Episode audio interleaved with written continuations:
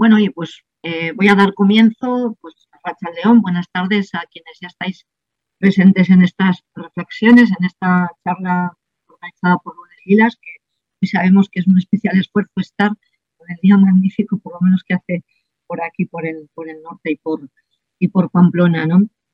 Bueno, como os anunciábamos, empezamos unas reflexiones, bueno, todo el año, pero especialmente este mes empezamos unas reflexiones sobre, a raíz de los 13 años del asesinato de Nagore Laffage, pues sobre el tema que tiene que ver con Nagore Laffage, con la violencia sexual por un lado, por el otro la libertad sexual también y otro tipo de violencias en estos 13 años. También digamos bien hemos ido perfilando posiciones o incluso apareciendo nuevas, nuevos contextos, etcétera, ¿no? Ante un momento en, también en que se está a las puertas de una nueva ley que, para unas fue ilusionante en su momento por el solo el sí es sí, pero que luego en la práctica pues no sabemos exactamente, tiene matices que igual no nos acaban de gustar. Y bueno, pues porque consideramos que vivimos un momento un poco especial también en toda esta materia, ¿no? Entonces, bueno, lo, hemos, lo vamos a iniciar hoy eh, con, esta charla online que, hemos elegido a, Clara Serra y con un título que lo tenéis, ¿no? que es pensar la libertad sexual más allá del peligro, pues nos parecía importante hacer esta reflexión con ella. Creo que la conocéis, y más Clara es feminista, filósofa, fue ex diputada de la Asamblea de Madrid, eh, ha escrito mucho, también últimamente le da la radio, yo la sigo también por una radio, hacer bastantes y buenas entrevistas y, bueno, he escrito varios libros que, yo recomiendo. Lo tenéis en, lo que os hemos mandado, pero sí que quería hacer un poco mención también a que donde es, digamos, coautora o codirectora del último libro, ¿no? porque no lo conocéis, es un feminismo más allá de la identidad, porque acaba de, salir, y que mm, yo quiero, digamos, resaltar una frase que sí, una no solo de ellas, compañeras con las que ha hecho este, esta codirección de este libro, que era, bueno, que lo que decían era revelarnos contra la identidad. Se te entiende mal, ¿eh? Se te entiende mal. Que nos decía ella revelarnos contra la identidad por un feminismo de las alianzas. Queremos construir una lucha feminista desde la suma, la confluencia y la fuerza colectiva, no entre quienes somos iguales, sino entre quienes somos muy distintas y creemos que la tarea es construir y multiplicar alianzas. A mí me parece una frase importante para presentarla a ella y ya para darle la palabra. Os decía, y por si acaso, que el programa va a continuar el 7, el 14 y el 21. Que vais a tener la posibilidad, además de opiniones contrastadas, donde van a participar Bárbara Tardón, Nerea Barjola, eh, Cristina Fallarás, Miguel Lorente, etcétera. Así que nos seguiremos viendo y os mandaremos las, invitaciones hasta el 7 de julio, donde hacemos el acto de En tu ausencia, Nagorela Faz, aquí seguimos. Eh, recordar que fue asesinada por Diego Illanes. Bueno, pues Clara, todo para ti ya. Un placer. Hola, muchas gracias, Teresa. Eh, bueno, pues yo voy a hacer una exposición de algunas ideas em, y después la cosa es que haya también un espacio para poder eh, dialogar ¿no? y que haya preguntas y que podamos eh, discutir o, preguntar o, bueno, dialogar. Mm, bien, ¿qué, decir sobre la violencia sexual?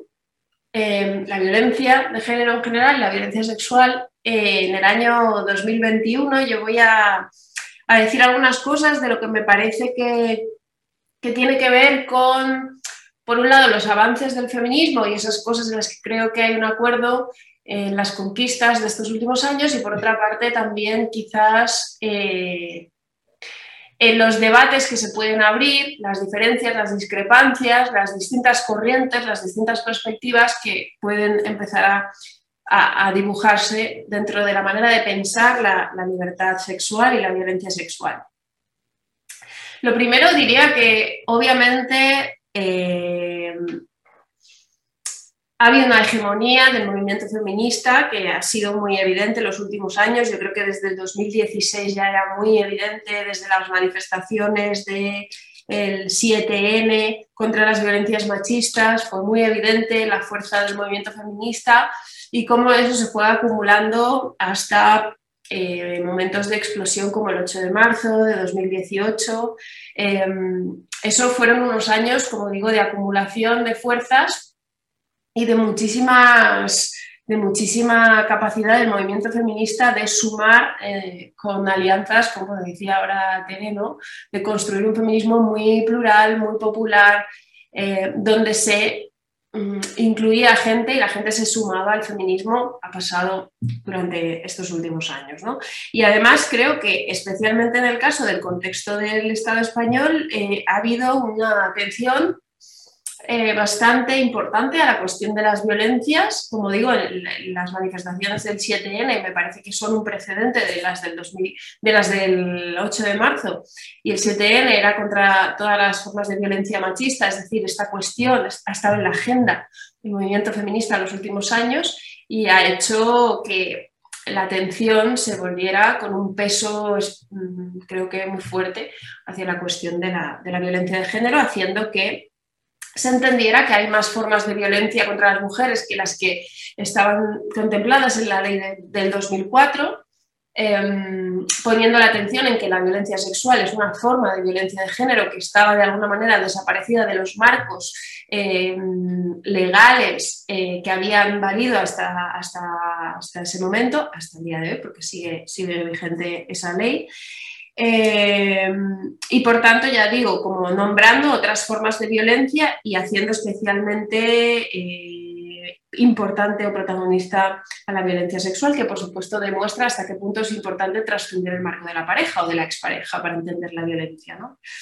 Eh, creo que también ha habido avances en el sentido de que algunas instituciones estos, estos últimos años también han hecho días de luto oficial por el asesinato de trabajadoras sexuales, que es una cosa que creo que todavía está, eh, bueno, es muy, es, mm, está muy ausente, pero sí que ha habido, desde luego, por ejemplo, yo vivo en Barcelona, aquí en Barcelona ha habido eh, actos institucionales eh, denunciando la violencia de género cuando ha sido asesinada una trabajadora sexual, que también estaban, por supuesto, totalmente fuera de los marcos en los que se pensaba esto. En fin, creo que esa fuerza del movimiento feminista también a veces con la fuerza de movimientos como el MeToo, que ha venido desde otros contextos, pues también ha impulsado esta atención a la violencia sexual, al acoso sexual.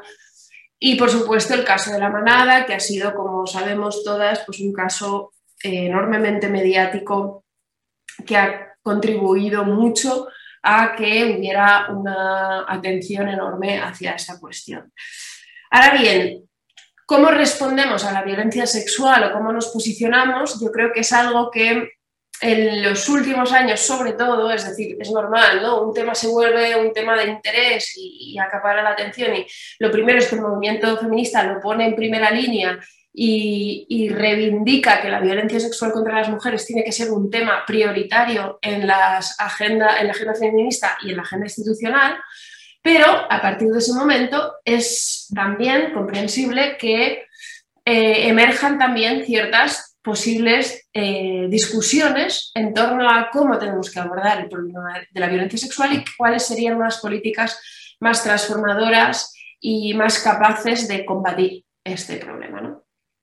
Yo diría que aunque hay una línea institucional que me parece muy coherente, es decir, creo que la ley de violencia de género del 2004 es muy coherente con otros hitos institucionales posteriores, el Pacto de Estado del año 2017 como otro hito institucional, o eh, el proyecto que ha nombrado Teresa de Ley de Libertades Sexuales, que está ahora eh, en debate, al que me referiré al final, es también otro, otro gran, digamos, avance institucional y creo que hay bastante coherencia en, la agenda institucional en cuanto a estas cosas.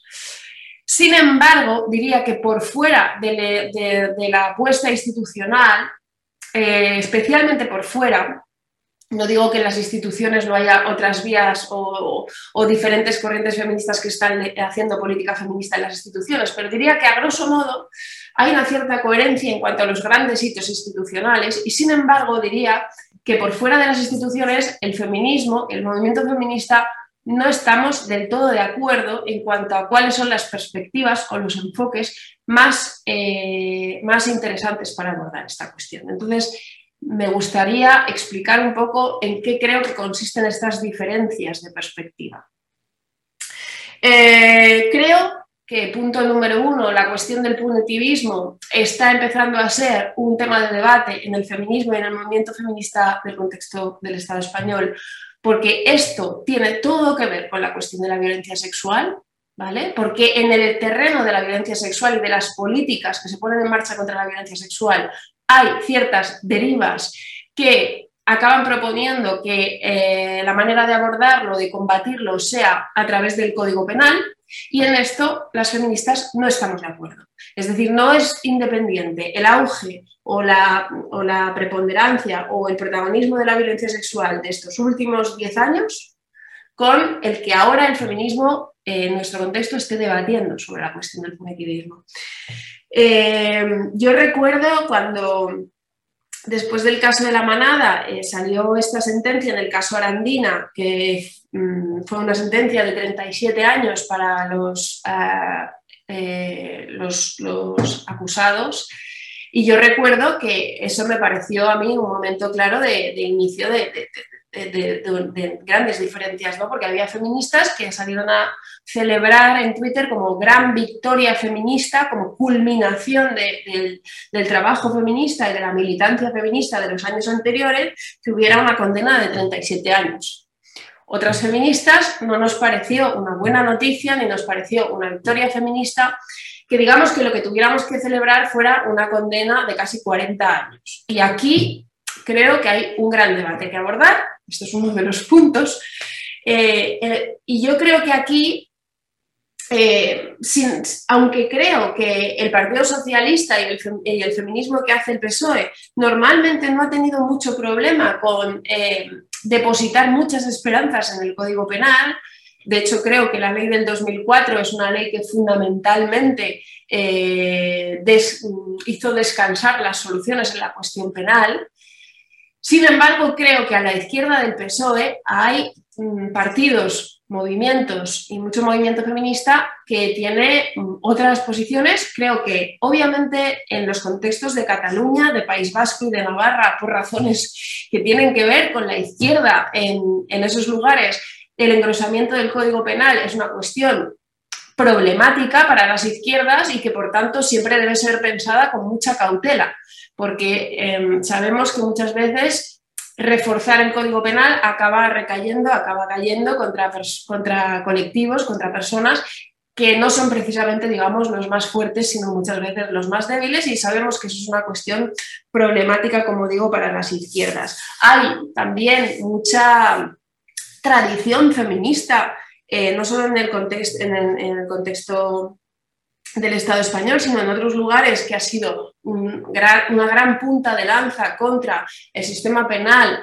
las prisiones, las cárceles y toda esta manera de resolver las cosas. O Angela Davis, desde luego, como gran representante del, del feminismo negro contra la lógica del castigo y el sistema penal en Estados Unidos y contra quien ha recaído. Pero bueno, en general creo que hay una gran eh, genealogía feminista muy crítica con esta cuestión. Entonces, creo que eso es un gran tema que nos tiene que ocupar en estos momentos. Por otro lado, segunda cuestión también, ¿a qué tipo de feminismo nos llevan los debates sobre la libertad sexual en relación a los hombres? En relación a cómo entendemos el lugar de los hombres, cómo entendemos el papel de los hombres. Y digo también un dato llamativo, en el Pacto de Estado del año 2017, eh, es decir, antes de ayer, eh, muy centrado en la cuestión, por supuesto, de la violencia sexual, un pacto donde mm, la violencia de género se convertía en una cuestión de Estado, un pacto donde muchísimas fuerzas políticas, todos los partidos fundamentales, se comprometían a trabajar contra la violencia de género y donde además se hacía emerger la cuestión de la violencia sexual. Em, yo siempre lo digo, me parece muy llamativo que si pones la palabra masculinidad y la buscas en el documento PDF de ese pacto de Estado de páginas y páginas y páginas, no existe ni una sola vez, ¿vale? No existe esa palabra. No existe el análisis de la violencia en relación a la masculinidad. Y para mí esto abre otro gran mm, espacio donde nos podríamos hacer muchas preguntas y puede que no estemos todas de acuerdo. Para mí, eh, la cuestión de la violencia tiene que ser profundamente vinculada a la masculinidad y no exactamente a los hombres, no es lo mismo. Es decir, eh, precisamente porque es una cuestión cultural, tiene que ver con esa manera de ser hombre que se aprende en una sociedad patriarcal, que está ligada a una forma de masculinidad hegemónica, pero que tiene que ser pensada en distancia con respecto al hecho de ser hombres. Y si no, mm, el marco de abordaje es un poco problemático y además las políticas públicas no harán trabajo con hombres. Claro, esto nos lleva a la cuestión de hay que combatir la violencia haciendo a los hombres partícipes no solo del problema, sino también de la solución. Tienen las políticas públicas que trabajar con los agresores y en qué sentido.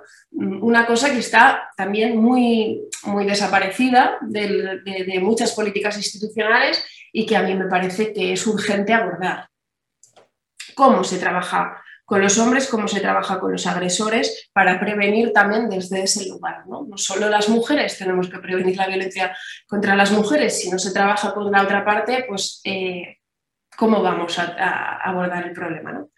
Tercera cuestión, la cuestión de un debate en torno a hasta qué punto los enfoques feministas, digamos que esencializan, eh, esencializan no solo a los hombres, ¿no? Como decía antes, creo que si, si no introduces la masculinidad y, solamente hablas de los hombres, creo que se esencializa el problema como si fuera una cosa que, que, los hombres traen consigo de serie, pero sin, digamos, problematizarlo de forma cultural. Pero en el otro lado también hay una manera esencialista de no pensar, eh, o sea, o de pensar la violencia y la feminidad en un sentido que es victimizador para las mujeres. Y me explico. En el caso de la manada, como también este ejemplo, yo recuerdo que los eh, tuvimos un debate cuando la chica, la, víctima de la manada, al cabo de un tiempo subió a Facebook unas fotos con sus amigas y hubo un gran ataque en redes sociales de, esta parte así como furibunda contra el feminismo, muchísimos hombres machistas diciendo que bueno, que sería, se lo habría inventado, que probablemente no era tan víctima porque estaba después pasándoselo bien con sus amigas y volviendo a la vida y subiendo fotos en Facebook con sus amigas y esto fue como un motivo de enfrentamiento entre feministas y la reacción antifeminista en el marco de las redes sociales. ¿no? Y claro, muchas salimos a decir qué barbaridad que, que digamos que, la, que, que, una mujer tenga que quedar devastada por completo eh, para de alguna manera para que te crean, ¿no? para, que, para que para que cuentes con, la credibilidad por parte de los otros y de las instituciones de haber sufrido una violación. Si de alguna manera vuelves a tu vida, pues entonces ya serías sospechosa de haberte inventado tal cosa y no eres verdaderamente una víctima, tal y como se espera. En este caso, eh, digamos que, que eso digamos, estuvo claro por cuáles eran los bandos. Pero yo me acuerdo, volviendo al caso de la Arandina, eh, cómo se dio una discusión en, la SER, en la cadena SER, cuando salió esta sentencia de 37 años. Y entonces alguien eh, puso sobre la mesa que era una sentencia muy alta y que, bueno, era un poco eh, extraño para el ordenamiento jurídico español que hubiera una sentencia de 37 años por una violación cuando si se les hubiera juzgado por asesinato o sí, por asesinato hubiera sido menor la condena. Entonces, era el marco del debate en la sede. ¿Cómo es posible que se haya eh, juzgado o condenado a unos tipos por 37 años que puede doblar eh, las condenas que hay por asesinato en nuestro país? Entonces recuerdo que una mujer feminista, tratando de, digamos, de defender a la víctima y de apoyar una sentencia que le parecía que era feminista, pues decía que, que ella lo entendía perfectamente porque una violación era como un asesinato y que esta chica había sido asesinada, asesinada en vida y que después de una, violación las mujeres eh, no vuelven jamás a, recomponerse, que es algo que te devasta para siempre y por completo y que por tanto entendía que hubiera una condena de ese tipo porque una violación pues, es algo que, que te destruye para siempre y por tanto la habían matado en vida. Y repetía esta frase, la han matado en vida. Claro, yo me preguntaba, ¿hasta qué punto este discurso feminista es un discurso empoderador para las propias víctimas Y yo me preguntaba qué pasaría si esa chica escuchara ese programa. Em, y creo que aquí hay una pregunta fundamental que hay que plantearse mm, y que todas las feministas debemos abordar, y es si no hay discursos feministas que instalan a las mujeres en un lugar de víctima, un lugar insuperable, un lugar que acaba haciendo que el discurso de esos tipos diciendo si se va de fiesta con sus amigas no ha sido una verdadera víctima, converja digamos, paradójicamente y por la puerta de atrás, con discursos feministas que dirían que las víctimas de violencia sexual quedan devastadas para siempre y que ninguna víctima nunca jamás se recuperará. Lo cual, por cierto, instaura una especie de normatividad o de manera de entender lo que es una víctima correcta, una víctima verdadera, y puede hacer discursos muy culpabilizadores hacia mujeres que no viven la violencia sexual así por lo que sea, pero que ese no es el relato de todas las víctimas. Hay algunas que no lo viven de esa manera. Entonces, esencializar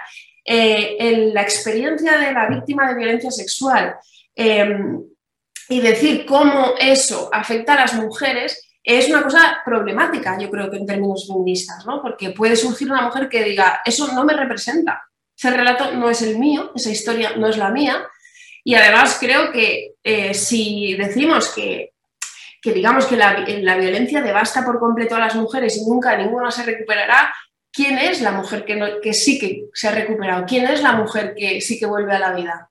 ¿Una farsante? Mm, ¿Una falsa víctima? ¿Una mentirosa? Una... Bueno, esto es profundamente problemático. Y yo creo que ese discurso de esa mujer feminista en la SER es un discurso que diría que tiene una cierta presencia mm, bastante hegemónica, ¿no?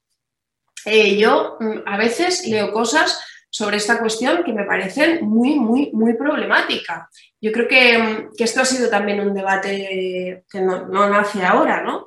Pero, pero yo he leído artículos a raíz de este tipo de casos, La Manada, Arandina, eh, creo recordar que hay uno de Cristian Fallaras en concreto que se llama Pozo Negro, que me pareció profundamente problemático justamente por esta cuestión, ¿no? por la digamos, por la insistencia en que la violación marca para toda la vida a las mujeres y por tanto, no sé, ella decía, como serás violada para siempre y aunque creas que te has recuperado, nunca te habrás recuperado porque todos los días de tu vida vuelves a ser violada porque te violaron y entonces, bueno, este tipo de discurso, ¿no?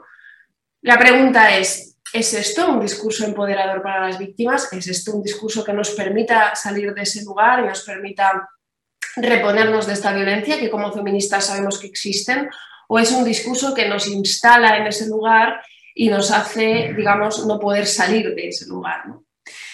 Eh, claro, en el marco de la violencia sexual, por supuesto, eh, y de la violencia en general, no es casual que las posturas feministas encuentren muchos nudos en los que hay distintas perspectivas. No es casual. Es, el sexo nunca ha sido un territorio de acuerdo en el feminismo. En Estados Unidos el movimiento feminista se, em, diga, no solamente se enfrenta, sino que de hecho queda extinguido de una manera bastante irreparable en los años 80 por lo que se llamó las guerras del sexo, y el sexo siempre ha sido un territorio de desencuentros, ¿vale? Em, obviamente, las posturas acerca del trabajo sexual y la prostitución tienen mucho que ver aquí.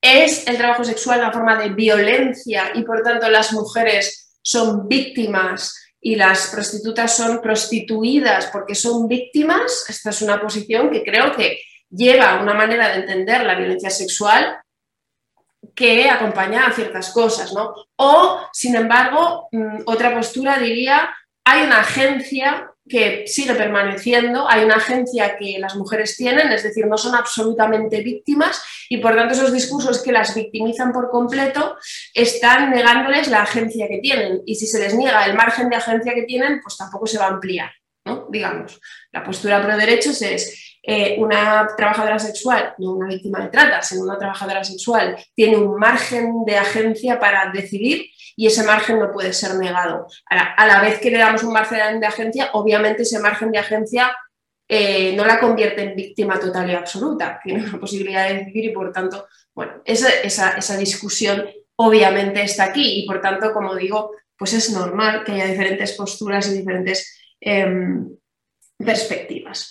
Em, creo que todos estos nudos, todos estos lugares en donde el feminismo en el contexto español ha habido distintos hitos, por ejemplo, como os decía antes, ¿no? en la cuestión de esta sentencia de 37 años del caso de la Arandina, la cuestión de cómo hablamos de la víctima de la manabra. Bueno, ha habido distintos momentos donde esos nudos han emergido y se han visto con atos de diferencias en el feminismo, creo que se dan de una manera especialmente evidente con respecto a la ley de libertades sexuales bueno, pues obviamente hay una propuesta legislativa de ley y ahí mm, han emergido diferencias de fondo entre diferentes perspectivas y posturas con respecto a esa ley, que es la ley del solo sí es sí, inspirada en la ley sueca del solo sí es sí, que no por casualidad, creo, eh, está hecha en Suecia, que es también eh, un país que ha llevado a cabo políticas muy abolicionistas con respecto a la prostitución y por tanto hay ahí una relación, por supuesto. Eh, creo que esa ley, y la, cosa es explicaros cómo, lo veo yo y por qué estos debates se cruzan ahí, en mi opinión, está profundamente incardinada en una relación de mucha coherencia con las políticas del PSOE con respecto a la violencia, eh, con el abolicionismo del PSOE y con la filosofía eh, del Partido Socialista a la hora de pensar la, violencia sexual. Creo que es profundamente coherente. Da igual que lo haya llevado a cabo otro partido, creo que en cuanto a la filosofía y a la manera de pensar la cuestión de la violencia, es profundamente coherente con eso. Y para algunas feministas, entre las que yo me incluyo, pues nos parece una ley que transita peligrosamente hacia posiciones punitivas con una ampliación del Código Penal y la creación de nuevos delitos que nos parece que las izquierdas no deberían defender, especialmente en el marco de la emergencia de la ultraderecha y en, y en el intento de Vox de normalizar la cadena perpetua en nuestro país y todas estas cosas y todo este discurso de la inseguridad de las mujeres para justificar políticas racistas y contra la migración, que está pasando en nuestro contexto, pero en otros contextos también. ¿no? Quiero recordar que hay partidos que en nombre de las mujeres, Le Pen en Francia defiende políticas xenófobas, em, siempre con el Código Penal de por medio.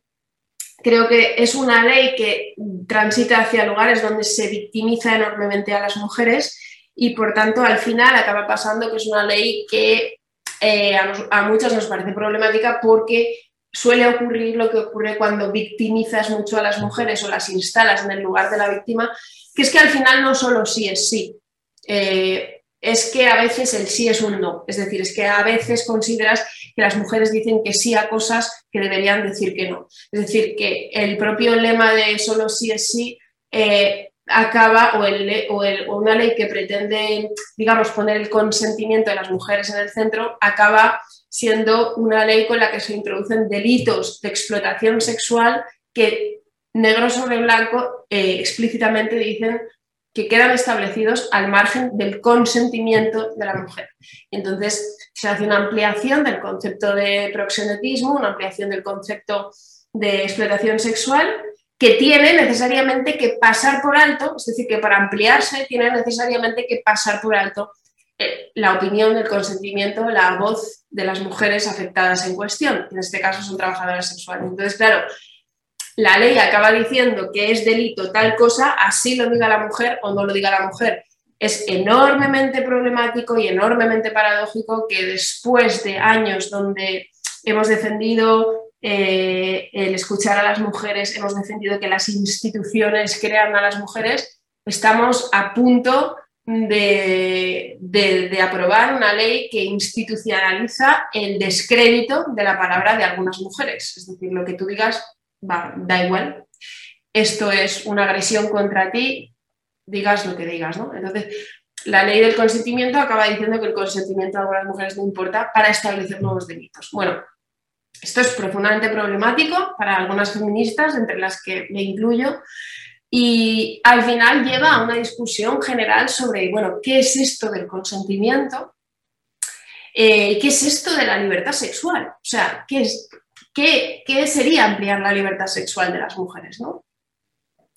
Para, entenderlo, yo propongo que escribí un artículo en el diario que se llamaba Negar el consentimiento, que eh, proponía que nos remontáramos justamente a los debates americanos que bifurcaron al feminismo en distintas corrientes justamente con relación a la cuestión de la violencia sexual, porque normalmente se cuenta que el feminismo americano se rompió por la cuestión de la pornografía, pero eso no es exactamente así.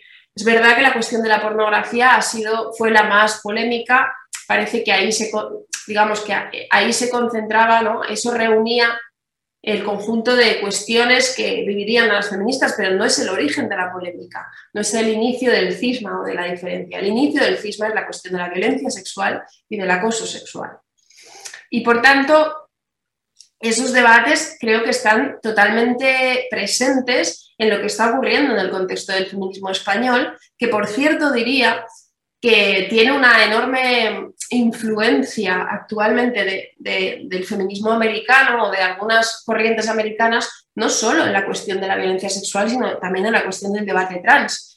Em, es, bueno, la americanización de, los debates feministas no solo nos pasa en el contexto español, o sea, hay una gran potencia eh, americana para exportar teorías, libros, tal, y el feminismo americano ha tenido una influencia enorme en muchos otros países y continentes, esto, es obvio, en parte porque es Estados Unidos y en parte porque hubo unos grandes, una gran eh, ola feminista en Estados Unidos, eh, pero digo que actualmente hay una influencia muy evidente con esta, digamos, eh, reivindicación del feminismo radical, del radfem, y de esas figuras del feminismo americano también en la cuestión del debate trans, donde muchas feministas del entorno del PSOE están reivindicando a figuras del feminismo norteamericano y del feminismo norteamericano crítico con la cuestión trans. Es decir, esta americanización de nuestros debates creo que se está dando en otros niveles.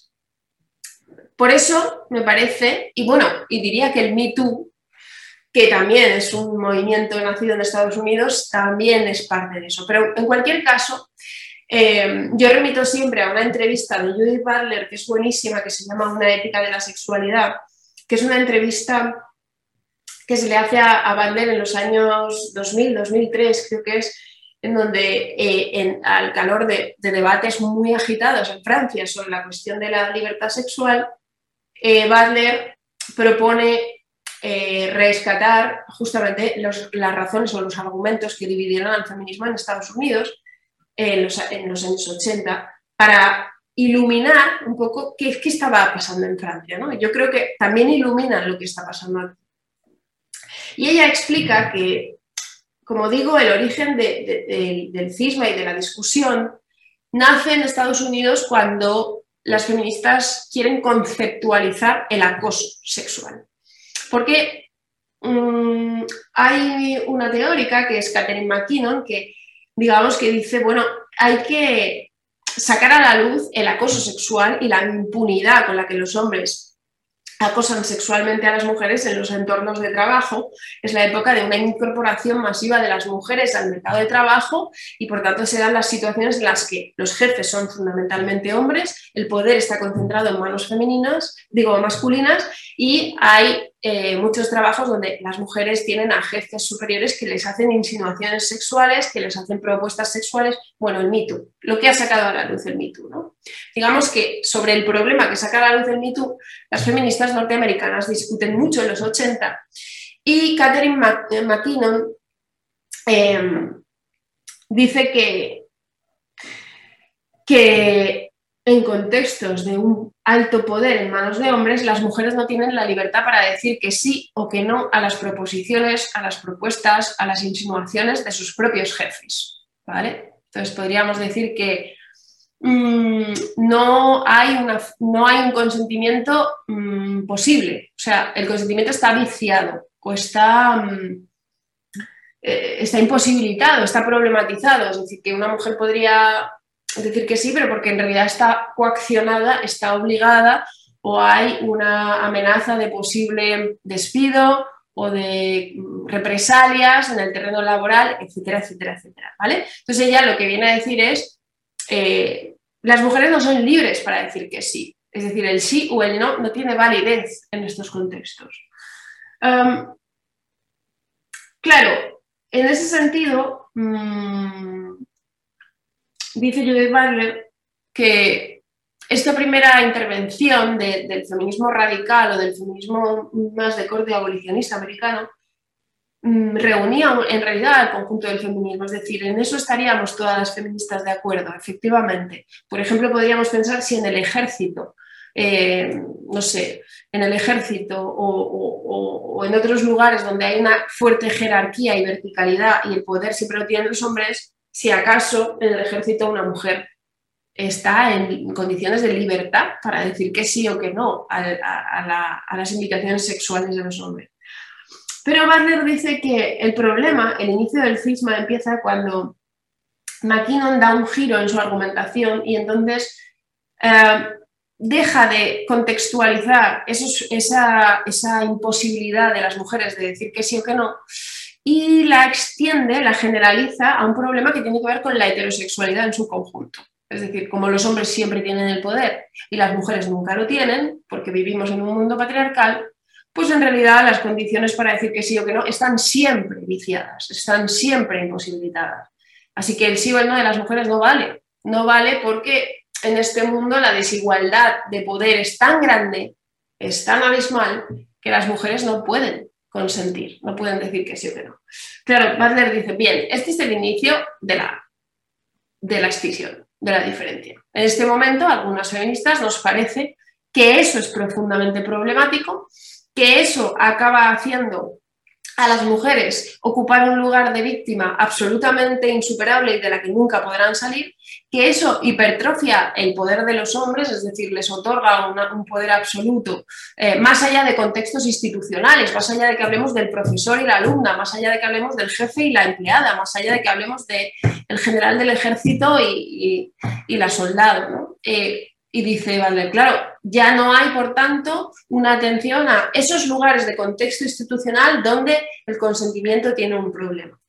Ahora lo que pasa es que las mujeres en general nunca podrán decir que no a una proposición sexual y por tanto es la heterosexualidad misma la que se, la que se convierte en problemática. Ella dice, no es de extrañar que en el seno de este tipo de feminismo apareciera muy militantemente el lesbianismo político y la propuesta de que tener relaciones sexuales con hombres era en sí misma problemática porque eran los enemigos y por tanto eso siempre sería una relación de dominación y de explotación.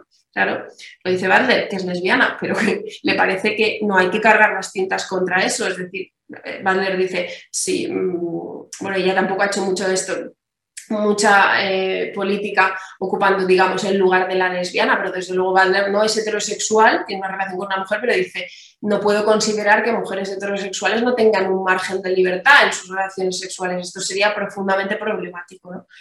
Eh, entonces, en este lugar, como digo, es el lugar en el que se extienden dos feminismos. Uno en el que el acoso sexual ya no es una cuestión que acontece en determinadas circunstancias, contextos y lugares. El acoso sexual es el modus operandi de la sexualidad en, su conjunto, desde luego por lo menos de la sexualidad heterosexual, y por tanto la sexualidad heterosexual es en sí misma una sexualidad de abuso y de explotación. Eso convierte el sexo en sí mismo y las relaciones sexuales en un peligro para las mujeres, el sexo es en sí mismo peligroso para las mujeres y por tanto eh, estas feministas, McKinnon, eh, Andrea Dworkin y muchas otras feministas de esta corriente otorgaron un papel muy fundamental al Estado en políticas de prohibición de la pornografía, de prohibición de la prostitución. Sabéis que son las que han ganado. O sea, si decimos cuál es el feminismo hegemónico, en Estados Unidos tenemos unas leyes prohibicionistas de la prostitución que acaban con las mujeres en las cárceles, que este es el resultado. Eh, entonces, lo que dice Vander es, eh, bueno, no es la deriva de otros feminismos que hacen una reivindicación diciendo, ojo, porque si la sexualidad se convierte solo en peligro, eh, lo que nos vamos a cargar las feministas por el camino es justamente la reivindicación del placer de las mujeres. La corriente, digamos, crítica con ese feminismo radical es el feminismo de, por supuesto, de Butler, de Rubin, de otras teóricas que acaban siendo, digamos, un poco las madres de eso que se ha llamado después feminismos queer, que en su origen no es eso, pero que tienen una posición con respecto a la sexualidad muy distinta. Y en concreto hay un libro que se llama Placer y Peligro, que os recomiendo, aunque está descatalogado, pero es un libro que escriben unas feministas críticas con la prohibición de la pornografía y con este feminismo de McKinnon, que intentan hacer unas jornadas en Estados Unidos que fueron eh, saboteadas, que fueron prohibidas, que las feministas antipornografía eh, pues pidieron que se censuraran. Entonces se censuraron las jornadas de estas feministas pro sexo y entonces ellas, en vez, como no pudieran hacer las jornadas, publicaron en un libro sus ponencias que no se pudieron nunca llegar a realizar. Ese libro fue traducido al, a, nuestro país por, tiene un prólogo de Cristina Garayzábal y está traducido y es un libro que recomiendo muchísimo porque aparte que me parece como precioso es que te das cuenta hasta qué punto esos debates son también nuestros debates. Esos debates son los debates sobre hasta qué punto la ficción en la pornografía es algo que tiene que dar margen a nuestras fantasías, hasta qué punto el poder y las relaciones de poder pueden aparecer en el sexo siempre y cuando sea consentido. La cuestión del sadomasoquismo y si eso está permitido para las mujeres, si es feminista o no es feminista, en fin, un montón de debates de unas feministas que estaban muy preocupadas en que la extensión de, la lógica del peligro arruinara por el camino el placer de las mujeres. Y, y hay, recuerdo que hay un texto que dice, dice una feminista, dice, claro, yo me he dado cuenta de que si algo es patriarcal, eh, si algo nos ha inoculado el patriarcado en vena a todas las mujeres, es que el sexo es peligroso. Es que el sexo siempre es algo mm, que, va a acabar mal y por eso es tú te lo has buscado, ¿no? Si te han violado, tú algo habrás hecho. Pues tú has salido de casa con tacones, has salido en minifalda, has vuelto a la hora que no debes, en fin. De alguna manera, la advertencia a las mujeres de que se cuiden de ese peligro, ¿no? Cuando nos cuentan Caperucita Roja, eh, es parte esencial del patriarcado. Es decir, volver el sexo peligroso es una manera de, instruir a las mujeres en el recato, en el quedarse en casa, en el casarse, en el mantenernos virgen hasta tal, en el bla, bla, bla, bla, bla, y en convertir la sexualidad en una cosa funcional para los hombres, fundamentalmente. Y ella dice, claro, me doy cuenta de que cuando el sexo es peligroso, una de las cosas de las que nos tenemos que liberar las mujeres es que nuestras propias fantasías son peligrosas. Nuestro placer es peligroso, nuestro deseo es peligroso. Se nos ha educado en que el deseo de las mujeres, liberado, digamos, de las, eh, de las reglas patriarcales, es peligroso. Y nosotras mismas hemos interiorizado eso. Me da miedo lo que deseo.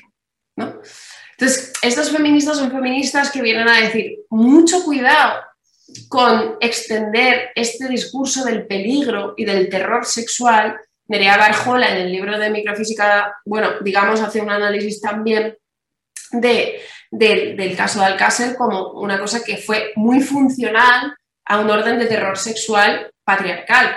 Es decir, que, hay, que, que allí fuera hay violadores y que dan mucho miedo, mm, eso, ojo, ojo al feminismo con cómo dice ese mensaje y a qué tipo de cosas acaba, con qué tipo de cosas acaba confluyendo, porque puede servir para que una generación entera de mujeres eh, volvamos a ser instruidas en que, en que el mundo da mucho miedo y mejor quedarnos en casa y que además pues, nosotras tenemos que cuidarnos de que el mundo esté lleno ahí fuera de depredadores sexuales y eso a la sociedad patriarcal nunca le supuesto un problema. De hecho, engrana perfectamente con, mm, la, indicación a las mujeres de que su deseo y su sexualidad libre es una cosa peligrosa. ¿no? Por eso, placer y peligro, estas feministas decían, habrá que encontrar una manera de conjugar, de equilibrar el peligro que tenemos que pensar, que es real, obviamente, pero el placer que tenemos que reivindicar. Y si la sexualidad solo es peligrosa, todo el rato es peligrosa y está absolutamente llena de peligros, nuestro placer no va a, ampliar sus campos para poder, ¿no? No, iremos a experimentar, a, preguntarnos qué, deseamos, a encontrarnos con alguien, a, asumir ciertas incertidumbres del sexo y de la sexualidad, ¿vale? Bien, esta cuestión creo que está totalmente mm, relacionada con los debates que emergen aquí en nuestro contexto en relación a esta ley. ¿Por qué? porque yo creo que los debates que hemos tenido en los últimos años en el, contexto español, em, al mismo tiempo que han hecho, han puesto la atención en cosas necesarias, yo creo que, por ejemplo, la cuestión de las agresiones sexuales eh, cuando, por ejemplo, no hay posibilidad de dar el consentimiento o no. Toda la cuestión de la burundanga y de la eh, violación con sumisión química. Eh, es decir, cuando el consentimiento está inhabilitado y por tanto las mujeres no pueden darlo, o sea, no puedes decir que sí, que no, porque está de antemano inhabilitado, ¿no? Había, dicen muchos juristas, ciertos vacíos legales, ¿no? Es, muy importante pensar los casos particulares en los que las mujeres no pueden decir que no. No pueden decir que no porque es que el contexto no lo permite, ¿vale? Obviamente, cuando, no sé, pensamos casos como eh, es eh, haber consumido drogas, alcohol o mm, haber sido mm, drogada, eh, son casos en los que obviamente tu capacidad de consentir está inhabilitada o directamente inhabilitada o muy problematizada. Obviamente, en casos como el de la manada, entramos en unos escenarios en los que es, eh, es evidente que puede haber contextos en los que no se puede decir que sí o que no. Es decir, hay momentos, hay eh, lugares, hay contextos donde el consentimiento efectivamente es problemático. Bien, hay que pensarlo y hay que dotar a las leyes y a los jueces de herramientas para identificar esos casos, porque no puedes funcionar en esos casos como si las mujeres pudieran decir que sí, pero porque no pueden. Esto es una cosa. Esto es como si dijéramos lo mismo que decía Butler. Una cosa es decir que, en determinados contextos institucionales el poder de los hombres es tan fuerte y las mujeres es tan pequeño que no pueden decir que sí o que no. Bien, hasta aquí estamos de acuerdo. Ahora bien, ¿qué pasaría si ampliáramos la, digamos, esta, esta problematización del consentimiento hasta el punto de hacerlo siempre problemático? Es decir, ya no depende de que estemos en un portal con cinco tíos, ya no depende de que, de que estemos en una situación de, eh, que nos han drogado, ya no, no o, menores de edad. También han salido a la luz estos últimos casos, casos en los que había una mujer menor de edad, es decir, donde el consentimiento en nuestros términos jurídicos está problematizado. Pero creo que hay un problema cuando digamos que el feminismo y las feministas pensamos la libertad sexual solo o fundamentalmente a través de casos en los que el consentimiento está viciado o imposibilitado. Porque esto pasaría, como lo que está diciendo Vander, de ojo, no tomemos la parte por el todo, o ojo, no extendamos el acoso al conjunto de la sexualidad, o ojo, no extendamos el problema de decir que sí o que no de las mujeres a cualquier relación sexual. Cualquiera es cualquiera, tú con tu pareja en casa, ¿vale? Eh, y yo creo que hay que pensar críticamente si no hemos también tenido un contexto, probablemente también por eh, las lecturas que hemos hecho y también la mediatización de un caso como el de la manada, si no hemos tenido una sobrecarga de, de ejemplos que han dejado de ser ejemplos, que han pasado a representar ¿Qué tenemos que, o sea, cuál es el problema de la sexualidad? ¿no? Esos casos en los que las mujeres no pueden decir que sí o que no que como digo, como casos, Butler decía, claro, hay que contextualizar la sexualidad. Bien, si los contextualizamos es muy importante hacer leyes y mejoras legales para que podamos hilar fino y actuar con justicia en esos casos. Ahora bien, si esos casos desbordaran en la excepción o el caso particular o el caso contextualizado y empezáramos a pensar la, la cuestión sexual como si el caso de la manada fuera el modelo, ¿vale? No es un caso, sino que es el modelo, el, bueno, empezaríamos a pensar que las mujeres no pueden decir que sí, que no, no a veces, sino nunca, nunca, siempre es problemático. ¿Es esto empoderador? Yo creo que no, yo creo con Butler que no, que esto es profundamente problemático y creo que en cierta medida en estos, en estos años ha pasado eso. Y creo que para mí el paso del lema no es no al, lema del solo sí es sí eh, revela este cambio de paradigma. Es decir, el lema de no es no es un lema que dice que las mujeres no están disponibles permanentemente para, digamos, eh, satisfacer dócilmente la sexualidad de los hombres. Y que en cualquier momento, en cualquier lugar, en cualquier punto de una relación sexual, te hayas ido a su casa o no, hayas empezado una relación sexual o no, da igual, en cualquier caso, un no debe ser absolutamente respetado. Ese lema feminista, además, implica al Estado en la tarea de proteger ese no de las mujeres. Es decir, el, Estado tiene que garantizar que ese no se cumple. Y por tanto, quien, quien lo desoye comete una agresión sexual. Saltarte un no es una agresión sexual.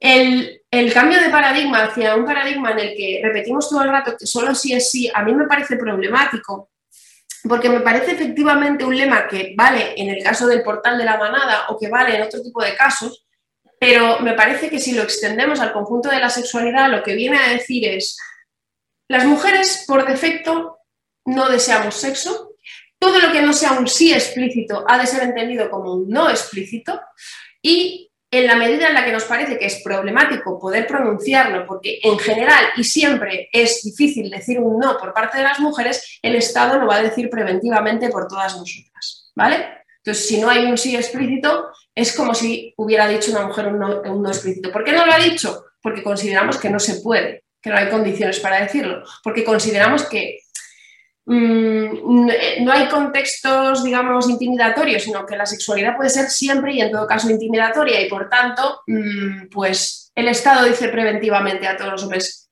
ha, ha dicho que no, si no te ha dicho que sí, ¿no? Me parece problemático porque creo que Em, las mujeres que desoyen los mandatos patriarcales o que se rebelan contra, digamos, que son desobedientes, no son las mujeres que dicen sí, que decir sí es, por cierto, de contestar a la pregunta del otro, es decir, es, es esperar a que el otro te haga su demanda, entonces decir sí. Em, creo que desobedecer los mandatos patriarcales es que las mujeres tomen la iniciativa sexual. Es que, es que nosotras podamos ser quienes expresamos nuestro deseo. Es que nosotras digamos, eh, quiero esto, ¿quieres esto? Es que nosotras seamos activas. Eh, en el marco del solo sí es sí, no es el marco en el que la mujer es la parte activa, es el marco en el que la mujer, siendo la parte receptiva, en general está diciendo que no hasta que te dice que sí. Bien, para mí, cuando una mujer es activa, y esa es la desobediencia, y eso es lo que el patriarcado siempre ha condenado, o sea, la puta de toda la vida, la que no se porta bien, la que no se comporta, para mí, eh, que las mujeres podamos ser activas, para mí demuestra que la negociación sexual es posible sin acoso. O sea, para mí una mujer que toma la iniciativa sexual no es una acosadora. De hecho, demuestra que existe la posibilidad de una negociación con el otro sin violencia. Eh, las mujeres que yo conozco o mis propios casos o el de mis amigas mm, no exigen un sí explícito por el otro lado. Hay mujeres que, negocian sexualmente con la otra parte eh, no preguntándoles explícitamente lo que quiere. ¿Son por eso acosadoras sexuales? Creo que no.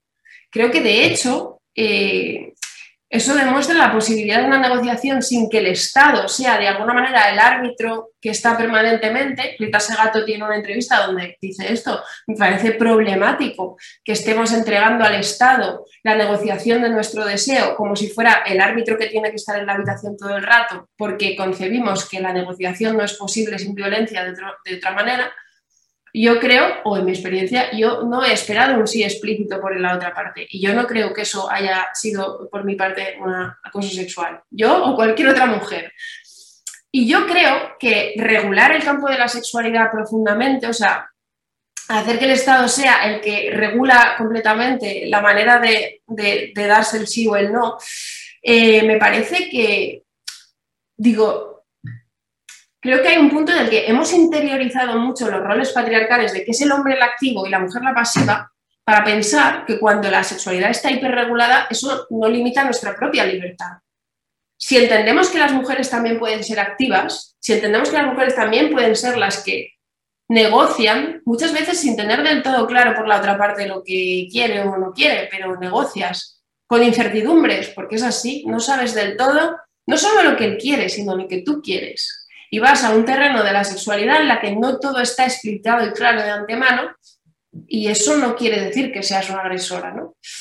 Eh, claro, solamente en un marco en el, en el que entendemos que las mujeres siempre estarán del lado pasivo, regular la sexualidad es una cosa que solamente coarta libertad a los hombres. Pero esta ley no dice que acoso sexual es una cosa que hacen los hombres. Limita más la sexualidad, por ejemplo, introducía un delito de acoso puntual, es decir, no hacía falta que fuera reiterado, Eh, y yo me preguntaba, ¿en serio pensamos que no puede haber mujeres acusadas de acosadoras sexuales, juzgadas por esta ley? O sea, ¿en qué tipo de em, perspectiva estamos instaladas para no pensar que precisamente la regulación sexual ha servido históricamente para acusar fundamentalmente a las mujeres, fundamentalmente a las mujeres de tener una sexualidad indebida y desbordante, eh, y por tanto que en manos de jueces y de tribunales del Poder Judicial de nuestro país no pudiera acabar sentada una mujer acusada de acusadora sexual. Yo creo que esto es perfectamente posible. De hecho, una de las cosas que algunas feministas reflexionan en el marco de las leyes del consentimiento explícito en Estados Unidos es que han sido muchas profesoras, mujeres, las que han sido acusadas de acosadores sexuales. Entonces, ojo con qué tipo de imaginarios eh, restauramos y alimentamos.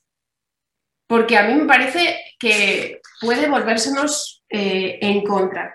En general, me parece que estamos pasando de un marco en el que la libertad sexual tiene que ser pensada fundamentalmente en términos de ampliación de la libertad y de ampliación del deseo y de ampliación del placer, donde las mujeres son las protagonistas de esta, de esta política, a un marco en el que el marco fundamental es la seguridad. La seguridad, la protección frente a la violencia, en donde las mujeres son el objeto de las políticas, pero no son el sujeto que pone en marcha las acciones. Eh, y en ese sentido, pues eso hace que vayamos a marcos mucho más securitarios. Es verdad que el solo sí es sí es muy seguro, es súper seguro, pero la pregunta es, ¿no será securitario? ¿Y no se nos volverá ese marco securitario en contra? Y acabo con una cosa, porque ya os quiero dejar intervenir, que es, claro, Butler dice que el problema de decir que las mujeres no solamente hay algunos momentos en los que no pueden decir que no, sino que no lo pueden decir nunca, es que ese feminismo acabó en Estados Unidos diciendo que incluso cuando las mujeres dicen que sí a cosas, mm, no, no, no saben realmente lo que quieren. O sea, el problema es que cuando no es no, o sea, cuando el no es no es imposible siempre, al final el sí tampoco es un sí. Y al final va habiendo políticas que dicen, no, no, el sadomasoquismo es una cosa que por mucho que las mujeres digan que quieran hacerlo, es claramente una situación de dominación y de abuso y por tanto, por mucho que digas sí, tú puedes decir sí, decir misa, pero ese sí es inválido. Claro, eh, esto es profundamente problemático. Entonces, lo que yo diría es que me parece que las políticas feministas tienen que resguardar un margen para el deseo para el deseo, que es una cosa muy escurridiza y muy, y muy problemática en términos de legislación estatal. Sí, es verdad. El deseo es una de esas cosas que no puede ser regulado y explicitado por completo y que no puede ser iluminado por completo por la ley. La ley se encuentra con un problema, es un poco opaco. Y es opaco no porque no, porque no lo explicitemos suficiente, sino porque las propias mujeres podemos no saber lo que queremos, porque el deseo es opaco incluso para los propios sujetos. Esto probablemente el psicoanálisis lo ha pensado muy bien, pero el problema, como decían estas feministas de, placer y peligro, es que hacernos más libres sexualmente muchas veces puede ser darnos cuenta de que sí que deseábamos algo que pensábamos que era malo y que pensábamos que era feo y que pensábamos que era impúdico.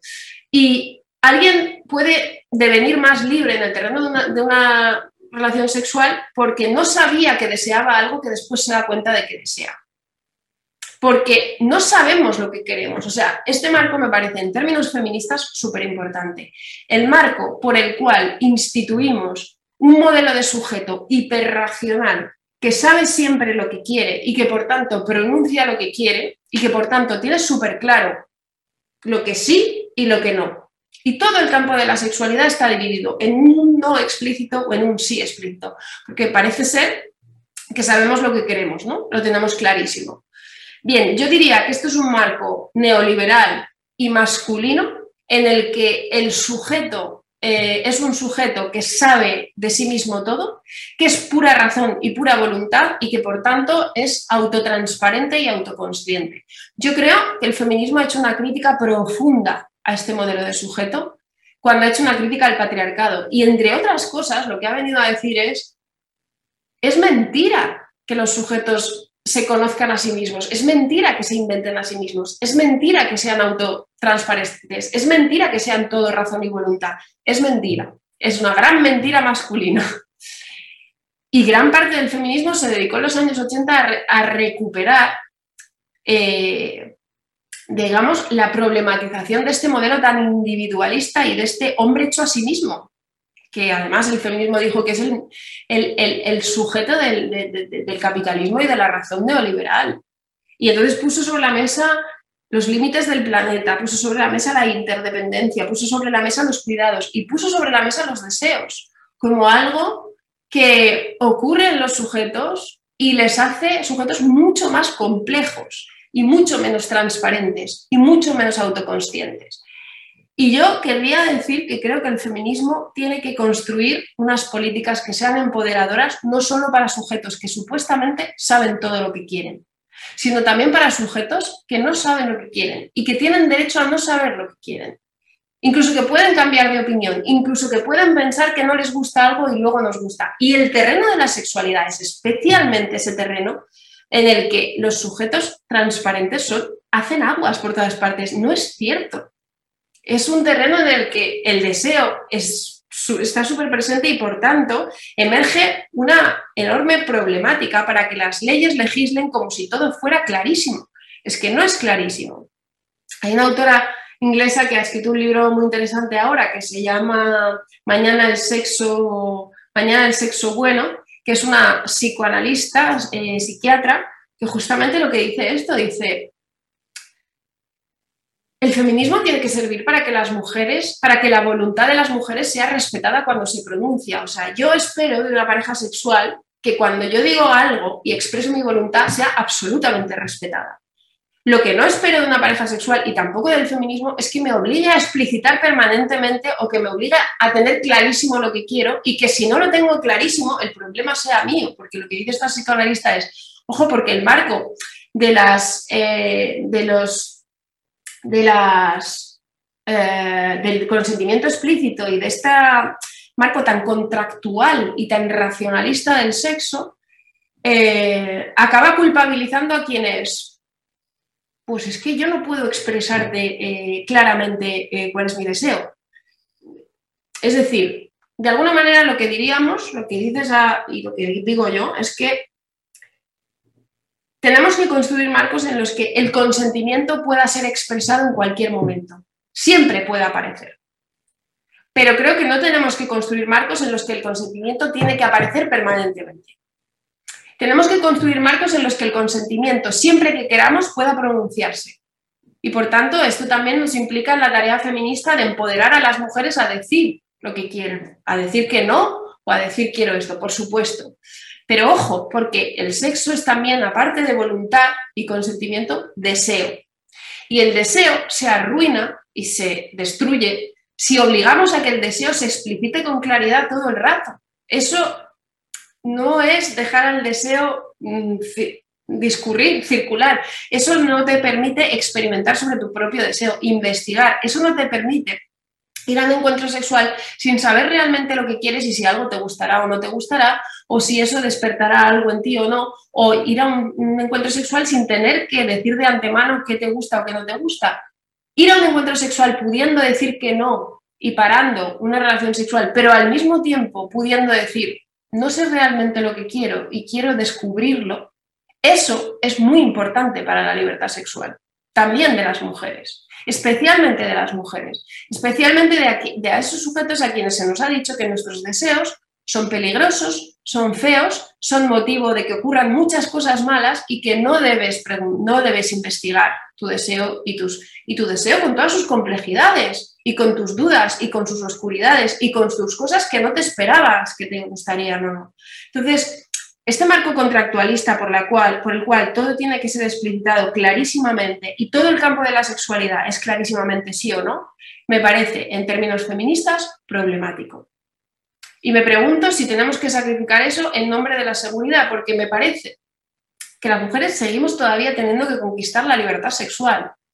Es decir, que los estigmas del cristianismo, de la sociedad patriarcal y de todo eso que ha hecho del sexo algo malo para las mujeres siguen estando siguen estando ahí. Y creo que si vamos hacia posiciones en las que eh, todo el rato el problema es el peligro, la seguridad y la legislación clara eh, y meridiana, donde no quede ningún lugar para las dudas, las incertidumbres o las cosas que escapan a la explicitación clarísima, creo que no es verdad que sean los hombres los perjudicados de eso. Creo que nosotras también lo vamos a ser. Y yo creo que hay que ampliar la libertad de las mujeres combatiendo los peligros y, por supuesto, garantizando nuestra seguridad. Creo que hay muchas cosas que estos años hemos discutido que tienen que ser eh, mejoradas en nuestras leyes, sobre todo esas en las que, como digo, el consentimiento de las mujeres está imposibilitado, por supuesto. Pero creo que imposibilitar por sistema, sistemáticamente el consentimiento y por tanto, creo que no darles a las mujeres la herramienta de poder explorar su sexualidad sin tener que saber siempre, siempre, siempre lo que quieren, yo creo que eso es contraproducente. Y lo dejo aquí, que ya me he enrollado muchísimo y tendréis muchas preguntas. Bueno, pues la verdad, levantar bien la, o la mano o poner en el chat, que bueno, tenemos media horita para, para poder hablar. Yo, antes que nada, quería comentar un poco en nombre de Lunes Lilas y mío propio, bueno, darte las gracias, uno, porque yo creo que es un contenido muy interesante el que planteas, dos, por valentía también, porque no es fácil tampoco defender según qué posiciones en estos momentos, ¿no? El lenguaje que dices, lo ha puesto, lo ha destacado una, compañera, no hablas de posiciones problemáticas, o sea, no estás en plan agresivo de impresentables, ¿no? sino que pueden crear un problema para nuestro avance hacia la libertad sexual, por ejemplo, o nuestro deseo. ¿no? yo todo eso te lo, personalmente te lo agradecemos mucho desde Lunes Lilas. Yo te quería decir, agradecer personalmente que justo cuando has nombrado placer y peligro, he mirado a mi estantería y me he acordado que lo tenía ahí y que lo voy a sacar rápidamente para dárselo a otras compañeras. Yo lo trabajé mucho en aquellos años cuando hacíamos los grupos de autoconciencia, etcétera, y trabajábamos este tipo de cuestiones mucho más. Lo digo siempre en estas charlas, ¿no? Y yo creo que todos estos debates ya los hemos hecho. Sí. y lo que dices, que venía la influencia la, americana, la de aquí, y, que son, no son nuevos. Están ahí y las posiciones han estado siempre también. Yo, de verdad, cuando leí, te quiero agradecer, o sea, no me enrollo más, más que me hizo pensar mucho, ¿no? Bueno, primero yo quería poner en valor también lo que hemos hecho. Yo sé que hay errores, pero que ha salido en torno desde Nagore La Faz hasta aquí, en estos de años, eh, han salido muchas cosas, pero también muchos aciertos. Sí. Es bueno también que lo pongamos, es decir, que de algo que era ignorado, que no existía, unas leyes que ni lo reconocían, las violencias sexuales, etcétera, todo lo que hemos recorrido ha sido ¿no? socialmente y para nosotras. Pero es cierto que cuando se anda y se camina, pues no todo siempre va, y hay muchas formas de mirarlo. Entonces, yo me acuerdo la vez que te leí la reflexión sobre solo el sí, el sí, que nosotros habíamos vivido como una gran conquista, ¿no? Sobre el no es no, pues un paso más, y me pareció súper interesante. Bueno, sobre lo que hemos dicho y hecho, tenemos que reflexionar también qué es lo que. Así que, de verdad, te lo, agradecemos mucho. A mí la, la, palabra deseo lo que no hay que olvidarla nunca, nunca, y que además, lo que has dicho tú, consentir es en definitiva consentir ante el deseo de otra persona, o sea, no, es, no estás poniendo tu deseo por delante. Entonces, a mí me parecen reflexiones que tenemos que hacer, que os digo, que nosotros vamos a abrir posiciones que unas coinciden contigo, otras no, y, que creemos que para avanzar es, es esto, o sea, que ponernos a escucharnos de verdad y buscar dónde están las cuestiones problemáticas, ¿no? Para avanzar, no unas, sino todas, ¿no? Escuchar las voces de todas. Bueno, yo me callo y pedir manos, ¿eh? No sé si veo, ¿eh? Hola. ¿Ninguna queréis hablar? Nada, nada, ya voy yo, que nadie quiere. Vale. Que, acordándome de una amiga que siempre me nos ha dicho, una amiga en común, que no es solamente consentir, o sea, no es solamente decir sí, sino también es solamente, también conlleva el consentir. Yo me puedo acostar en la cama cada noche con mi pareja y ya consiento que podamos a compartir si me pide sexualidad y yo quiero y, le dejo y, y, vamos a tener sexo. Pero puede ser que a mí no me apetezca y entonces para complacer a la otra pareja, a la otra persona, lo, lo hace. Por lo cual, estoy, estoy, em, estoy diciendo un sí, pero no estoy consentiendo. O sea, o al revés, que lo que decía ella tiene mucha razón. No, e, está muy, está muy ahí todavía, muy de trabajar eso del sí, cuando es sí, del pleno, cuando es digo no, pero sí, es, creo que ahí tenemos que trabajar mucho. Entonces me acordé de eso, de que esta amiga nuestra en común siempre decía no solamente decir sí, también es consentir. Y eso, pues me ha parecido muy buena eh, una y cada cosa que has dicho. Y nada más, que hable otra que ande por ahí. Gracias, Magali. Es compañera de lunes también. Eh, ha pedido la palabra Pilar. A ver, y yo quería también hablar. ¿Quién? María Jesús quería hablar también. Vale, pues eh, le doy a Pilar y luego tú, ¿vale? Vale. Bueno, Clara, muchísimas gracias porque a mí la palabra problema siempre me ha gustado muchísimo. Porque todas esas palabras que tienen una raíz, pero le, pones un prefijo chulo que, que la, la comporta y la transforma, me parecen muy interesantes. Por eso, cuando, cuando hablamos de consentimiento, mm, a mí me gusta siempre hacer referencia a, que tiene un prefijo con.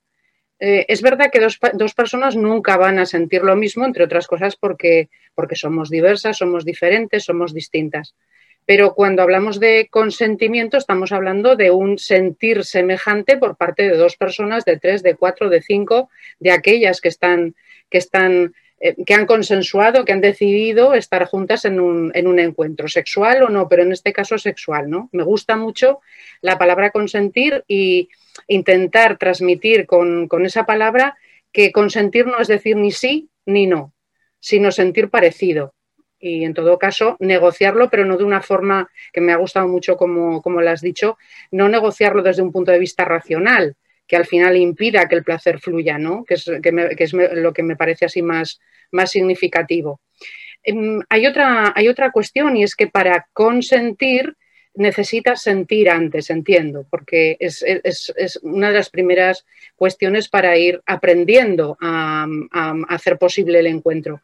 Y eso me lleva a que eh, esa construcción de nuestro, de nuestro propio placer, de lo que deseamos en cada momento o de lo que estamos dispuestas o dispuestos a, a, colocar en el, en, el, en el, peligro o por lo menos en la inquietud de una relación, tiene que partir siempre de, conocernos y de un cierto marco de, ya no voy a decir de seguridad, pero sí de comodidad.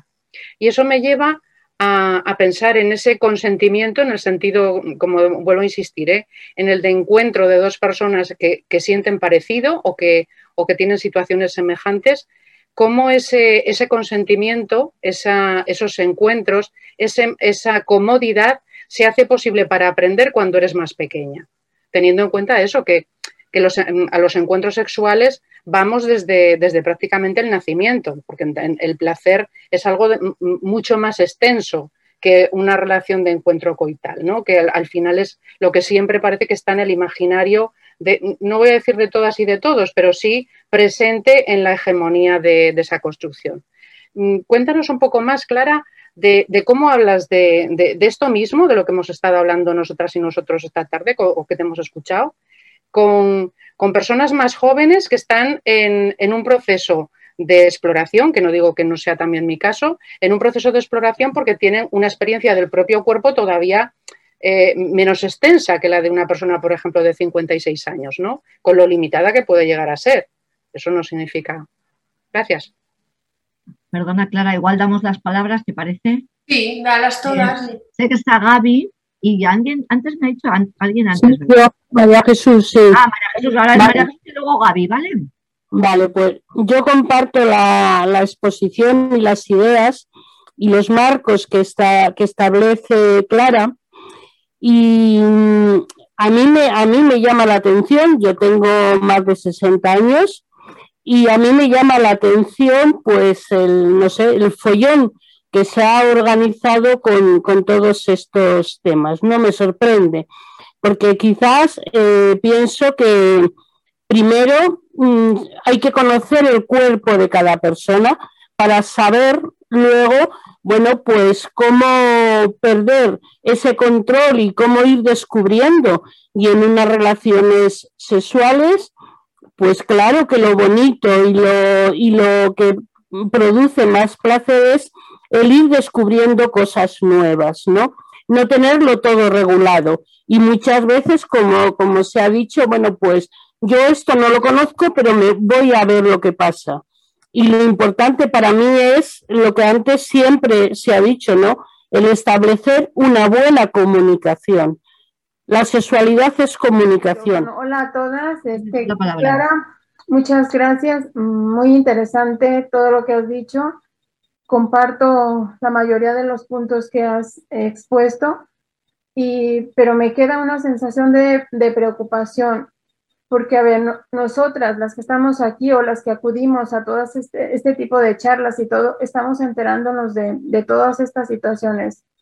Pero, y, lo, y los jóvenes, las, chicas que están empezando, y, bueno, eh, las no tan jóvenes que no asisten a todo este tipo de cosas, ¿cómo pueden salir a la calle y cómo pueden decir un sí o, un no rotundo? O sea, en dónde, de dónde podríamos partir para, para educar o eh, concientizar a esas, a esas chicas.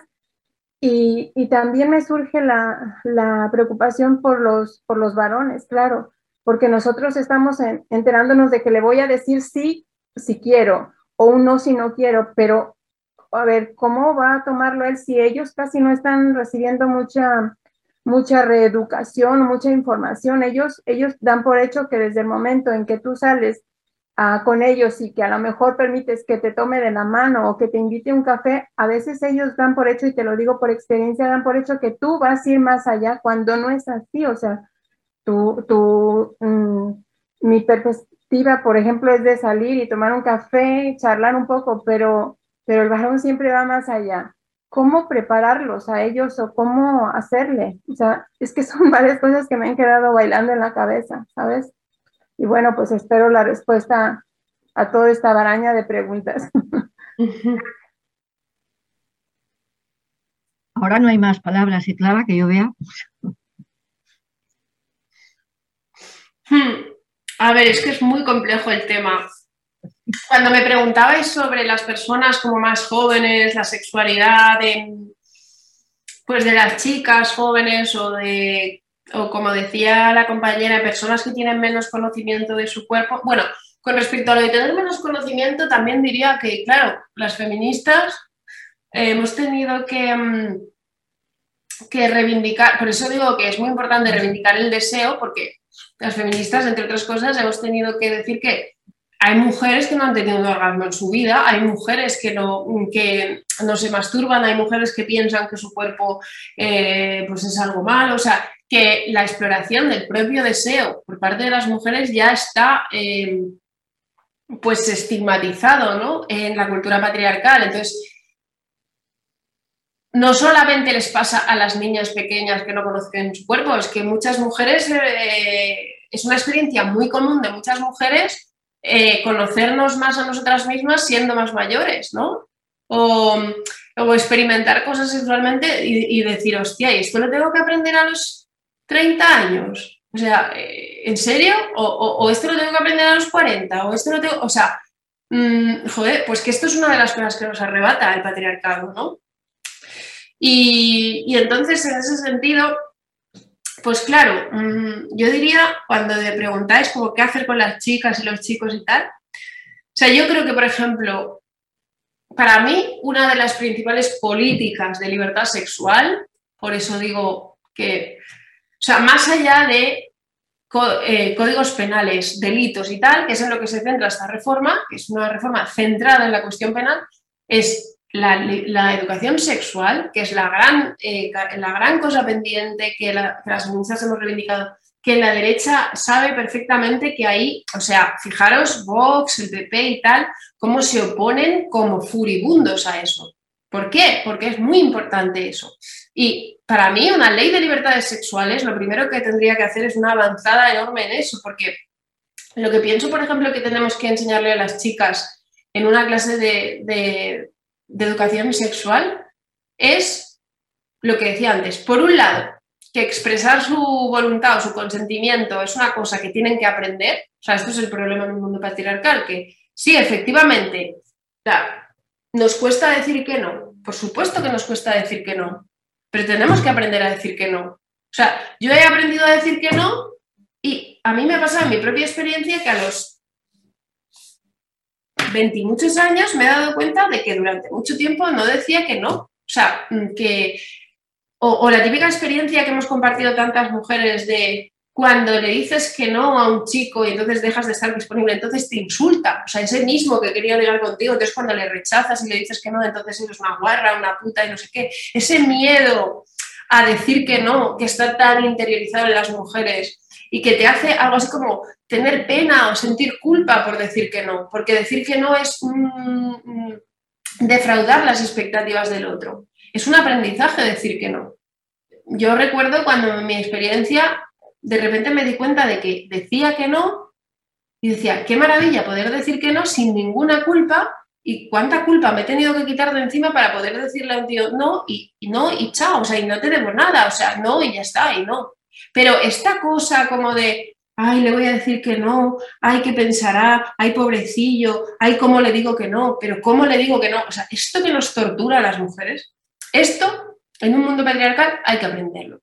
Yo lo que creo es que el lema no es no, es empoderador también, porque nos dice, tenemos todo el derecho y además vamos a empoderarnos unas a otras a decir que no. Entonces, por ejemplo, en una clase de, de libertad, de educación sexual, hay que enseñar a las niñas desde muy pequeñas que, o sea, esto de que un desconocido te diga que le des un beso, cuando eres una niña que tienes cinco años y te dice un desconocido, dame un beso, es una de las cosas que yo creo que hay que enseñar. No es que un beso no se da si no quieres, quizás, ¿no?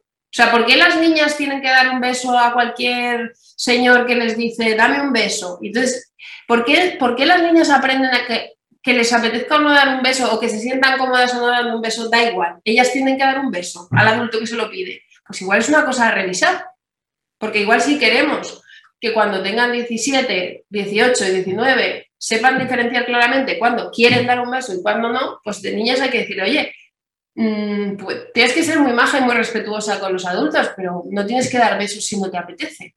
Pienso, no sé, ¿no? Y, esto es una cosa que hay que enseñar. Igual que creo que hay que enseñar, por el otro lado, ¿no? Esto es por la cuestión del consentimiento o de la voluntad. Y por el lado del deseo, pues hay que enseñar a las, a las niñas a que sus deseos no son malos, no son sucios, no son, no son motivo de vergüenza.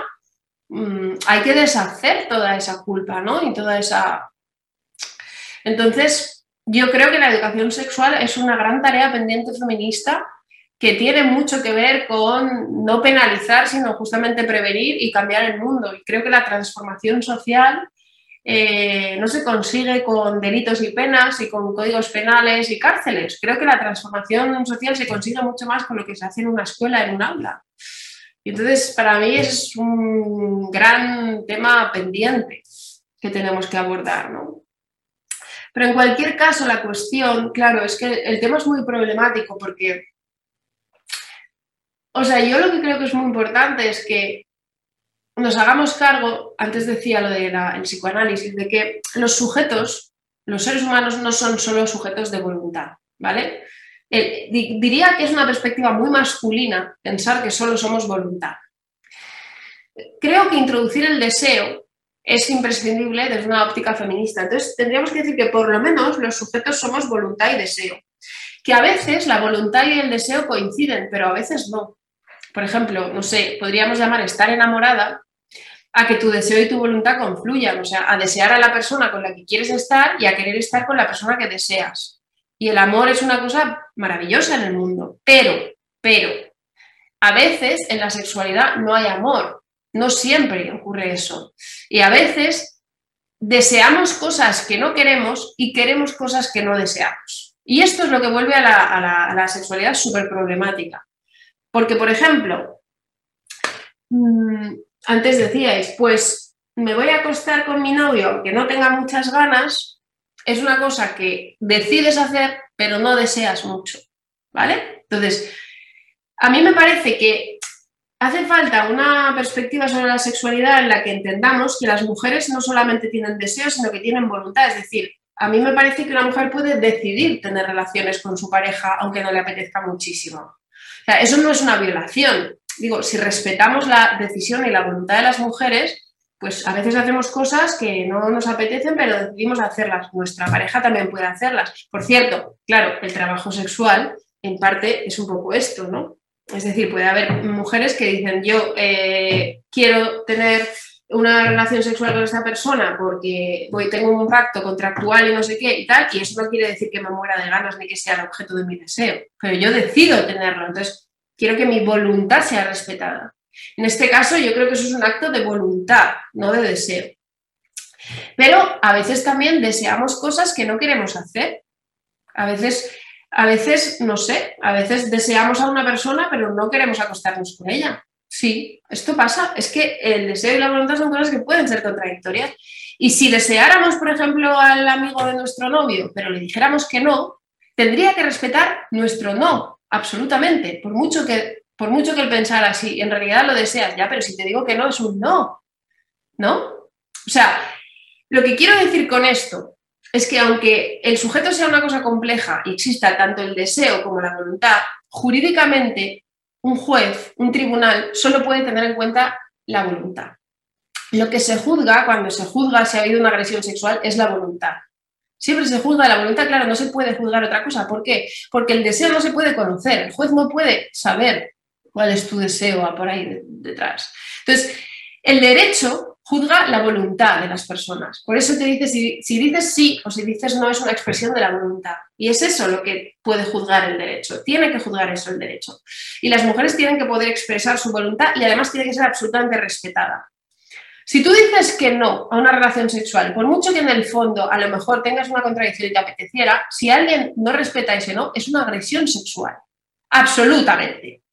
¿Vale? Lo digo porque hay jueces que en, que en cuestiones de agresiones sexuales han dicho, eh, esta mujer en realidad no fue violada porque lubricó y entonces no, hubo, no hubo una agresión sexual porque en realidad no perdona.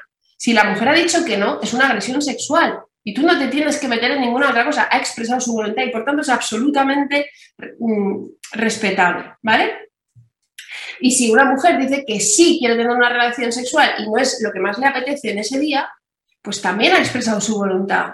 Y por tanto, no es una agresión sexual que no le apeteciera muchísimo. Eh, el derecho tiene que juzgar la, voluntad de las mujeres. Dicho esto, creo que las feministas y una posición feminista tiene que saber que la sexualidad es más compleja que la, expresión de la voluntad y que existe también el deseo y que por tanto, más allá de lo que el derecho diga o los jueces digan o tal, las feministas tenemos que intentar que aparte de la voluntad pueda emerger el deseo y a veces podamos, por tanto, eh, como digo, como dejar fluir una cosa que no se expresa tan claramente como la voluntad, pero que está ahí y que tenemos derecho a ello. Y entonces, la sexualidad tiene que ser algo en lo que nuestra voluntad tiene que poder aparecer todo el rato para decir, oye, que no, que estoy aquí y te digo que no, pero no tiene que estar todo arrasado por la voluntad. Tiene que haber un espacio para el deseo, tiene que haber un espacio para la incertidumbre, tiene que haber un espacio para el no saber, tiene que haber un espacio para el no tenerlo claro, tiene que haber un espacio para el probar sin tener que saber del todo si sí o si no. Tiene que haber un espacio para eso. ¿Qué es el deseo?